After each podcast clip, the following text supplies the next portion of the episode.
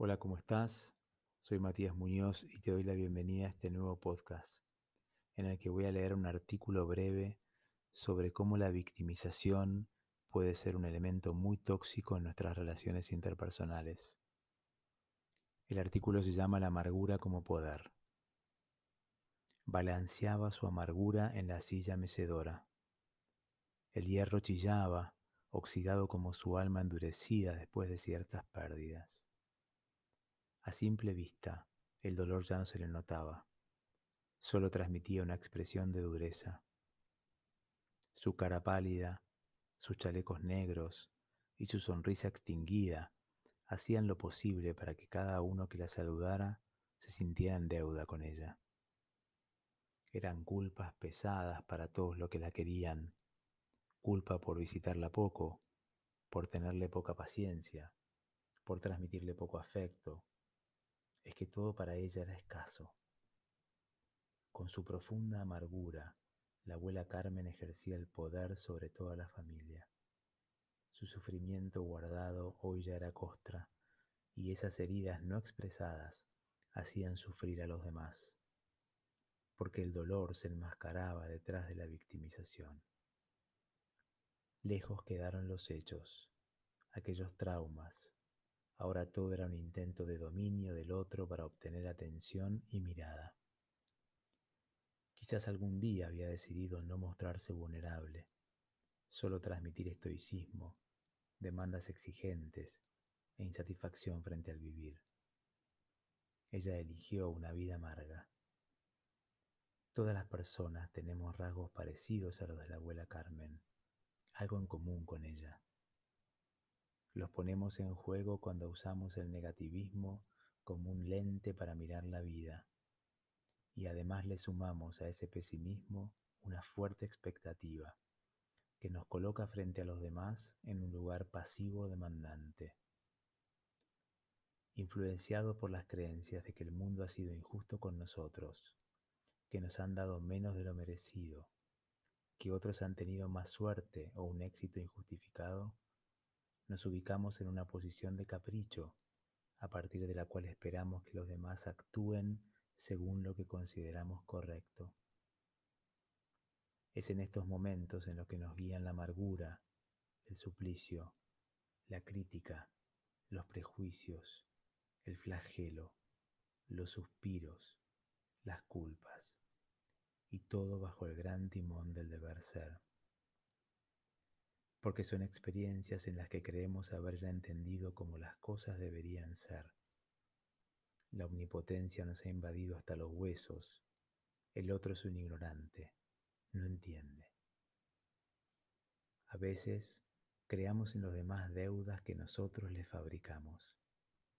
Pasamos de víctimas a victimarios. El juego tiene esa música. Cuando estamos en esa sintonía damos besos, apretones de manos y abrazos que generan una falta. En ese saludo el cuerpo va cargado de un mensaje. Vos no me das lo que yo te pido, y eso te hace poco apreciable. Y a medida que se profundiza el proceso, nos acercamos a la violencia sutil, porque creemos que tenemos, tenemos derecho a dominar en los vínculos, y el otro empieza a sentir que su libertad está en riesgo. Cuando buscamos la amargura como poder, la confianza está puesta en nuestros juicios de valor y no en lo que la otra persona puede darnos. Preferimos vivir en el mundo de los juicios. El prejuicio tiene, según Bert Hellinger, el efecto de una condena. Nos convertimos en jueces de otros y de lo que pueden ofrecer y a veces en sus verdugos. Bert Hellinger en Éxito en la Vida, Éxito en los Negocios, de editorial Richten Instituto Barcelona. Cuando juzgamos al otro, nos ubicamos por sobre él. Nos ilusionamos por ser superiores y dueños de la verdad. Y así se cumple la profecía y las relaciones se tornan una fuente de sufrimiento. Confirmamos una vez más que el mundo es injusto y un poco cruel y así el juego de la victimización se perpetúa. Entramos en ruedas de malestar que no se acaban. cómo salir de esa posición de poder tiránico y de agresión pasiva. El punto de partida será darnos cuenta del lugar en el que nos posicionamos, porque estos son mecanismos muchas veces inconscientes. Negamos ese poder que buscamos, encontrando razones que justifiquen lo que hacemos. Para eso pensamos o decimos, si él o ella no hicieran esto o no fueran así, yo sería diferente con ellos.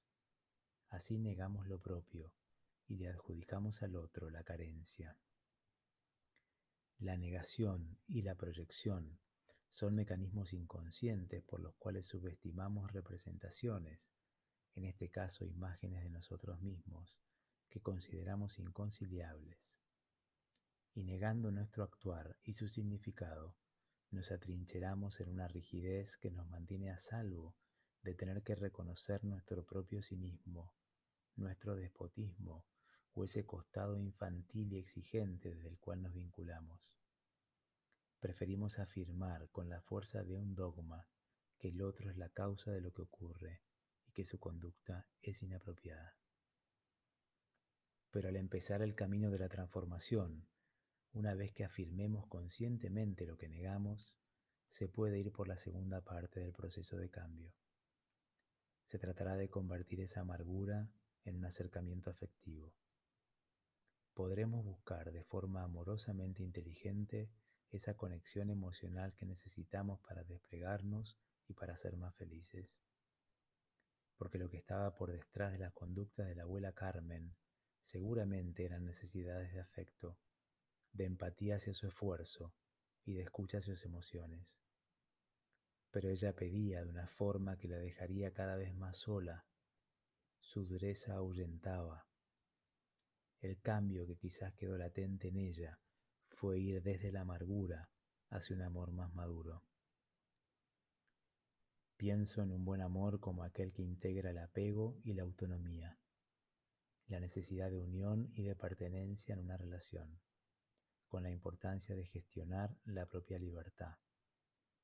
El movimiento del amor empieza así por uno mismo, reconociéndonos carentes y virtuosos.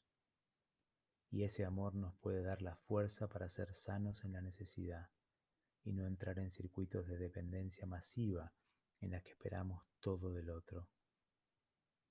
Dando afecto, recibiremos afecto pero no era esta la receta de la abuela Carmen. Ella solo esperaba que el otro diera, y siempre con sabor a mezquindad, sobre la creencia de que ella lo había dado todo y no se lo habían reconocido lo suficiente. Lo conveniente sería usar la conciencia y la humildad para movernos de esos lugares tóxicos en las relaciones. Cuando hablo de humildad, me refiero a la virtud que nos lleva a establecer y sostener en el tiempo vínculos entre pares y de ayuda mutua. Es el rasgo necesario para permanecer en la simetría en aquellas relaciones como parejas, socios o amigos y no querer instalar una lógica asimétrica de poder. Buscar la simetría, el emparejamiento, implica valorar sinceramente lo que el otro tiene para aportarme.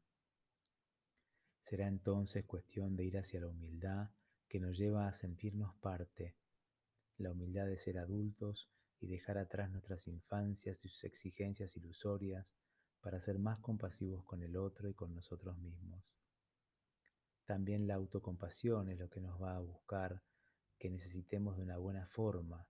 Esto implica entender nuestras necesidades, mirarlas con ojos de comprensión, y crecer en el entendimiento del otro y de su identidad, para aceptarnos y para aceptar. Entender lo que necesitamos, mirar con buenos ojos lo que el otro tiene para darnos y valorar su aporte amoroso a nuestras vidas parecen ser puentes que nos llevan del control omnipotente hacia la libertad, la del otro y la propia, para así poder pasar del poder y su amargo regocijo hacia el amor, la alegría y la libertad. Muchísimas gracias por acompañarme en este podcast y te espero en el próximo artículo. Un saludo muy grande.